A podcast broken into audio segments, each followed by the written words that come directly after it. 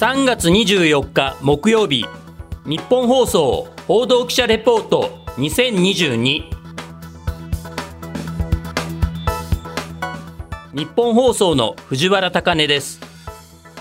日本放送報道記者レポート2022このプログラムは日本放送の報道記者が政治、経済、事件、災害からこだわりのテーマまで日々取材し足で稼いだ現場の生きた情報をお伝えしていきます。毎週木曜日の午後に更新しています。今回は私が夏と冬の北京オリンピックを取材した2人が語る現地取材の舞台裏というテーマでお伝えしていきます。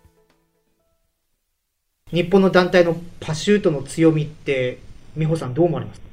一番はずっと一緒に練習してきているっていうのは大きいのかなっていうふうに思いますね。また、今のチンパシュートのメンバーは、特にスピードを持っている選手が揃っているので、その最初の方からハイスピードで回れるっていうのも強みの一つだなっていうふうに感じています。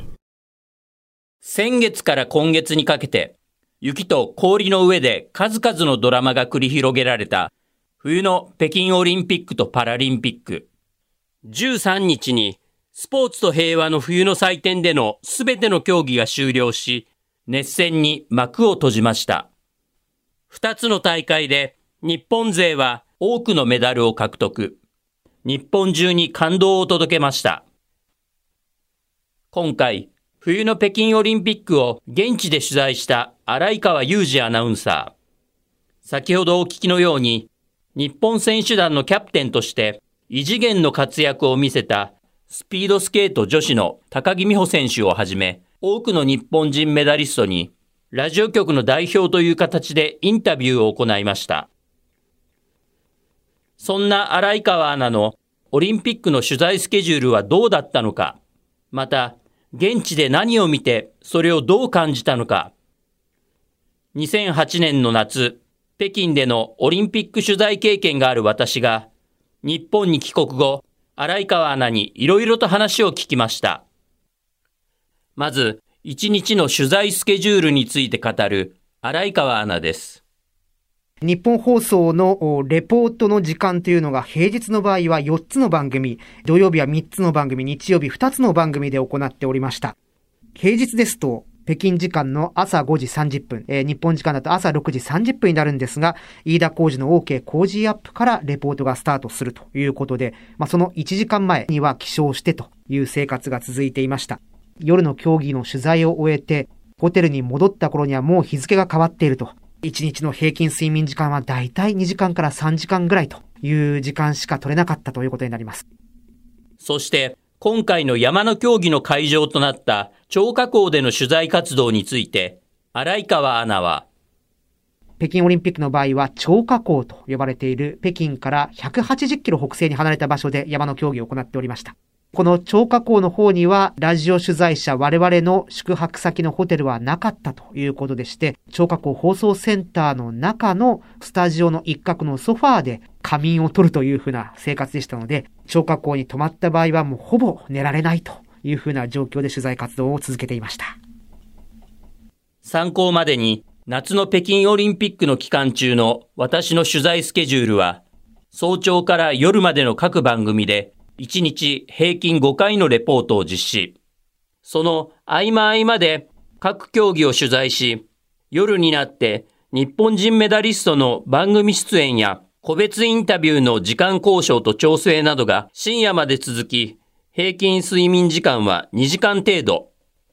大会期間中、取材した競技種目は30を超え、現地からのレポートも100回以上に及び、体力的にも精神的にも非常に厳しいものでした。さて、コロナ禍で行われた今回の冬の北京オリンピック。新型コロナへの感染防止対策や取材規制などについて、荒井川アナは次のように証言してくれました。感染防止対策、これが徹底されていました。まず中国に入国する前に、え、鼻に綿棒を入れるタイプの PCR 検査を2回受けるとしかもその検査は中国大使館指定のクリニックで行わなければならないという厳しい制約がありました。大会期間中は口から咽頭部分に綿棒を入れるタイプの PCR 検査をこれを毎日受けることが義務になっていました。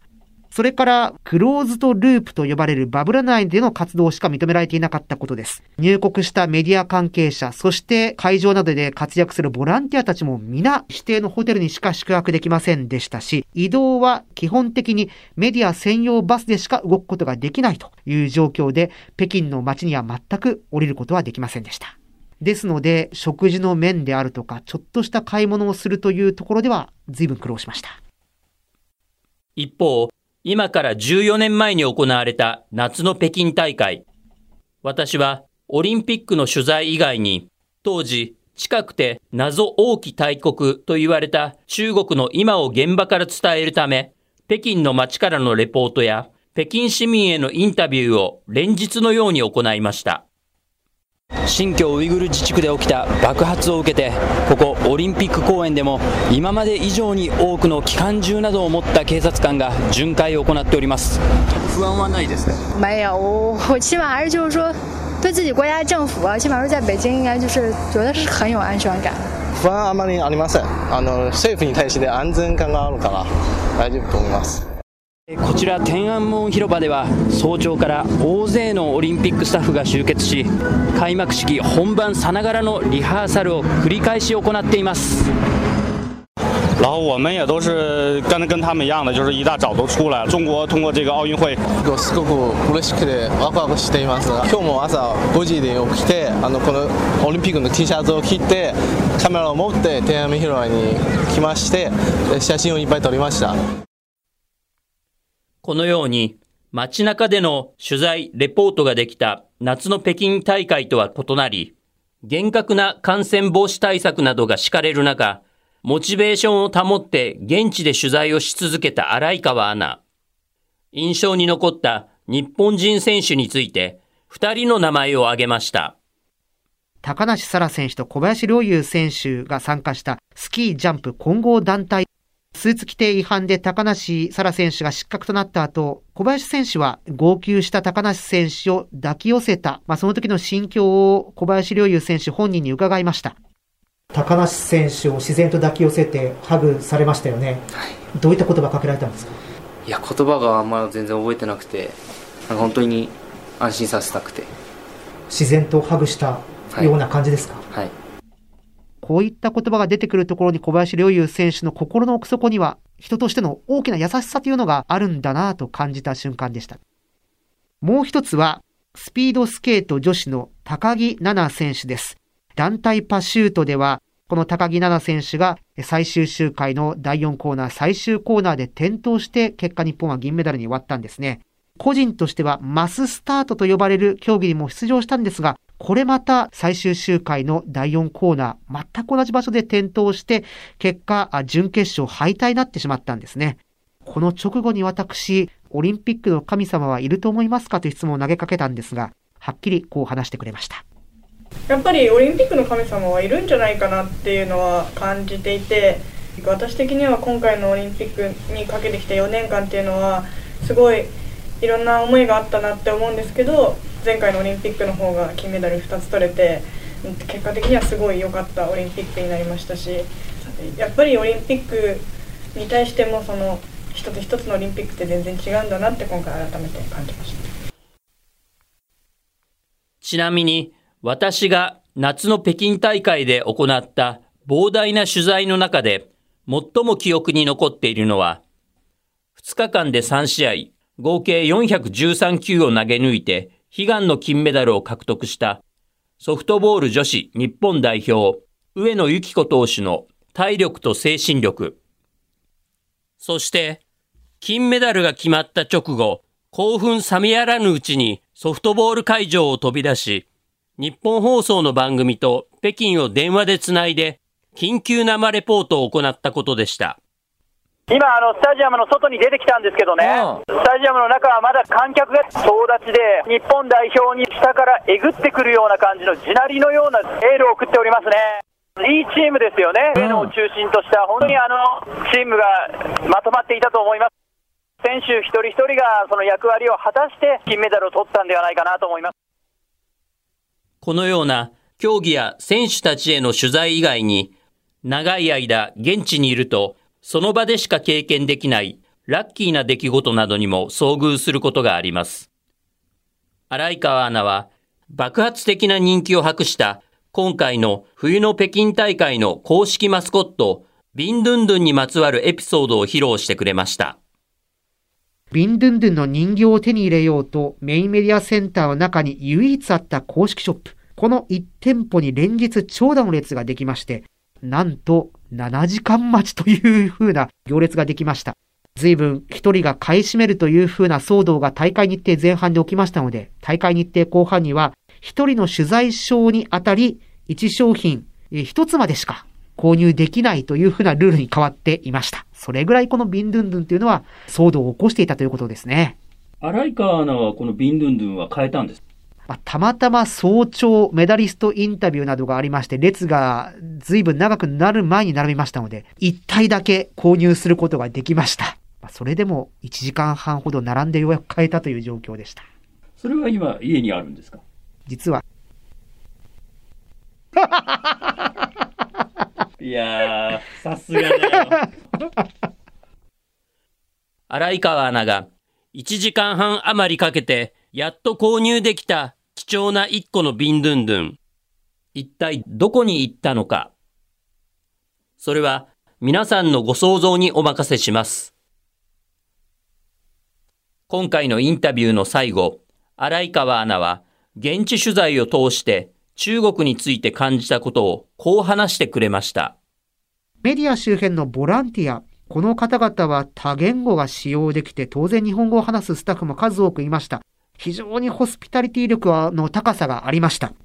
若い学生の中には日本のアニメファンも数多くいまして、鬼滅の刃だとか呪術廻戦だとか、つい最近の日本のアニメもよく知っています。まあ、お金を早く貯めて日本へ行きたいとはっきり話す学生もいまして、まあ、全てがこの中国の政治体制にどっぷり使ってるというわけでもなくて、賢くこの国の中で生きていって、海外に出ようというふうな気概を感じることができました。また、荒川アナは、中国のデジタル対応が相当進んでいることに驚かされたということです。ハイテク、IT 化、DX、デジタルトランスフォーメーションですね。この点は随分進んでいるなぁと感じる面もありました。例えば、入国する際はほとんど QR コードを使って入国する。ですから非常に入国作業も簡単に済ませることができましたし、北京の空港に到着してからわずか1時間ほどでもう空港すぐに出てホテルに向かうことができた。対照的に実は日本に帰国した際に到着ゲートを出るまでに4時間半かかりました。日本はとにかく書類主義。ひたすら椅子に座って待たされるというふうな状況でした。そういった面ではかなり大きな差があるなと感じましたね。日本放送の社員2人がそれぞれの立場と使命で現地取材した夏と冬の北京オリンピック。その時の世の中の情勢や大会のルールなどによって取材のやり方とかは異なりますが、荒井川アナと私が過酷な現地取材を最後までやり遂げることができたのは、多くの笑顔や感動が私たちの激務の疲れを忘れさせてくれたからです。次の夏のパリオリンピックまであと2年。パリ大会では私が北京の競技会場で見た日本から現地に詰めかけた大観衆の声が会場に響き渡ることを強く願っています。優勝しましたが、すごいですよね、日本見に来た甲斐ありましたかもうすごく見に来た甲斐ありました、もう最高ですし、世界新記録も出て。いやもうやったという感じですね。思わずビールかけしようかと思いましたけど。本当に金メダルよく取ってくれました。皆さんおめでとうございます。上野さん本当にお疲れ様。すごい感動して涙が出ます本当に強い人だなって思いました。すごい嬉しいです。日本から応援に来れて幸せです。日本放送報道記者レポート2022次回は畑中秀也記者がラジオ報道を考えるというテーマでレポートします。今回の担当は藤原貴根でした。